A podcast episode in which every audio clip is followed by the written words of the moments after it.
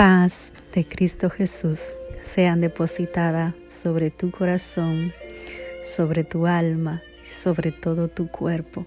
Que sea el Señor Jesucristo llenándote de alegría, gozo, paz, salud a ti y a toda tu familia y todo cuanto tú posees esté guardado en la mano de nuestro Señor Jesucristo.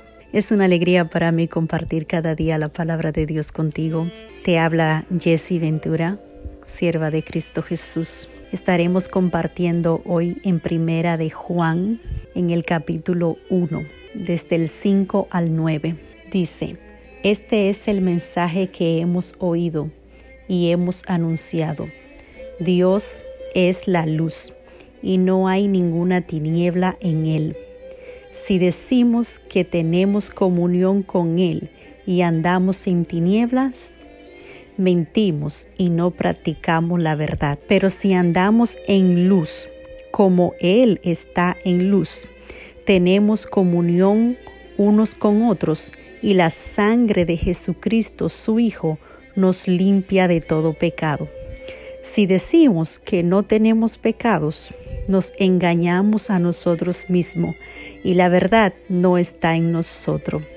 Si confesamos nuestro pecado, Él es fiel y justo para perdonar nuestros pecados y limpiarnos de toda nuestra maldad.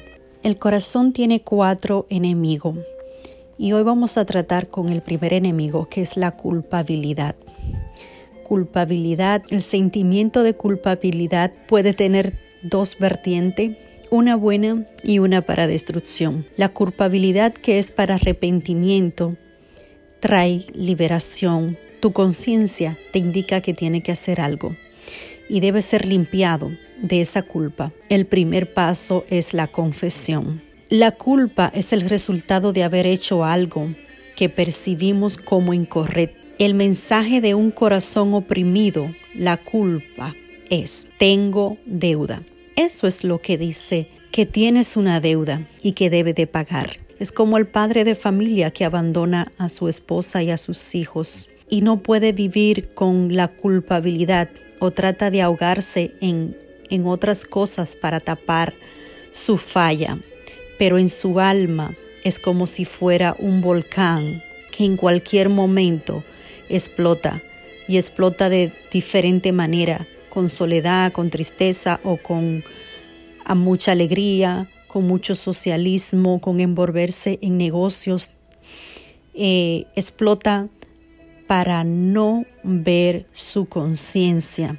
Y es que ver nuestra conciencia es un castigo para nuestra para nuestra conciencia misma. Y el hombre siempre quiere esconder la luz de Dios, quiere esconder lo que es la luz. Y la verdad es que esconder el pecado trae en nosotros enfermedades, trae en nosotros angustia, trae en nosotros que no podamos reconciliarnos con Dios, mucho menos con nuestras familias, con nuestros amigos, la paga del pecado es muerte. ¿Cuántos de nosotros andamos muertos en vida porque no hemos confesado algún pecado y esto ha traído muerte y destrucción dentro de nosotros? Pagar esa deuda es lo único que te puede librar, puede librar tu corazón culpable de su peso de culpabilidad. Las personas pagan sirven ofrenda e incluso oran para liberarse de la deuda. No obstante, ninguna suma de buenas obras, ni el servicio comunitario, ni las donaciones caricativas, ni los domingos en un banco de una iglesia pueden aliviar la culpa. Es una deuda que debe de pagarse y debe cancelarse para que el corazón culpable experimente alivio. ¿Cómo lograr cancelar tu culpa? La respuesta está en la Biblia, primera de Juan 1.9. Si confesamos nuestro pecado, Dios, que es fiel y justo, nos perdonará y nos limpiará de toda maldad. La confesión tiene el poder de romper el ciclo del pecado, al igual que la mayoría de los remedios, medicina, funcionan cuando se aplica de forma correcta. La aplicación adecuada ocurre cuando confesamos nuestros pecados, no solo a Dios, sino también a las personas que hemos lastimado. Y esta es la parte más dura del mensaje, llamar a quienes hemos lastimado, a quienes hemos infringido, a quienes hemos mentido y pedir perdón. Mientras esté llevando un secreto, mientras trate de alivar tu conciencia diciendo a Dios cuánto lo siente, te está preparando para repetir el pasado. Sin embargo, si, si, comienzas a confesar tu pecado a la persona contra los que ha pecado, es probable que no retroceda ni vuelva a cometer la misma falta.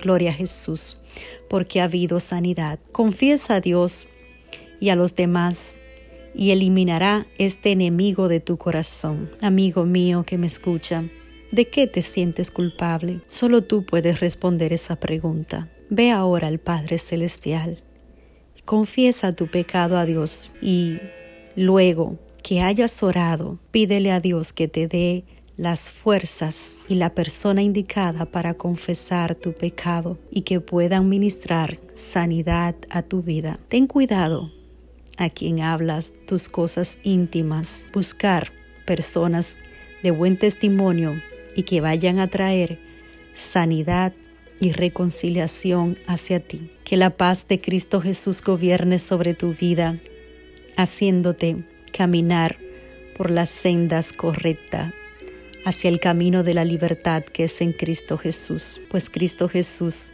es el único quien puede salvar tu alma reconciliarte con Dios, Él es el abogado perfecto para ti y para mí. Recuerda lo que dice la palabra, que Jesucristo viene pronto y su galardón con Él para recompensar todo aquello a quienes les buscan. Dios te bendiga.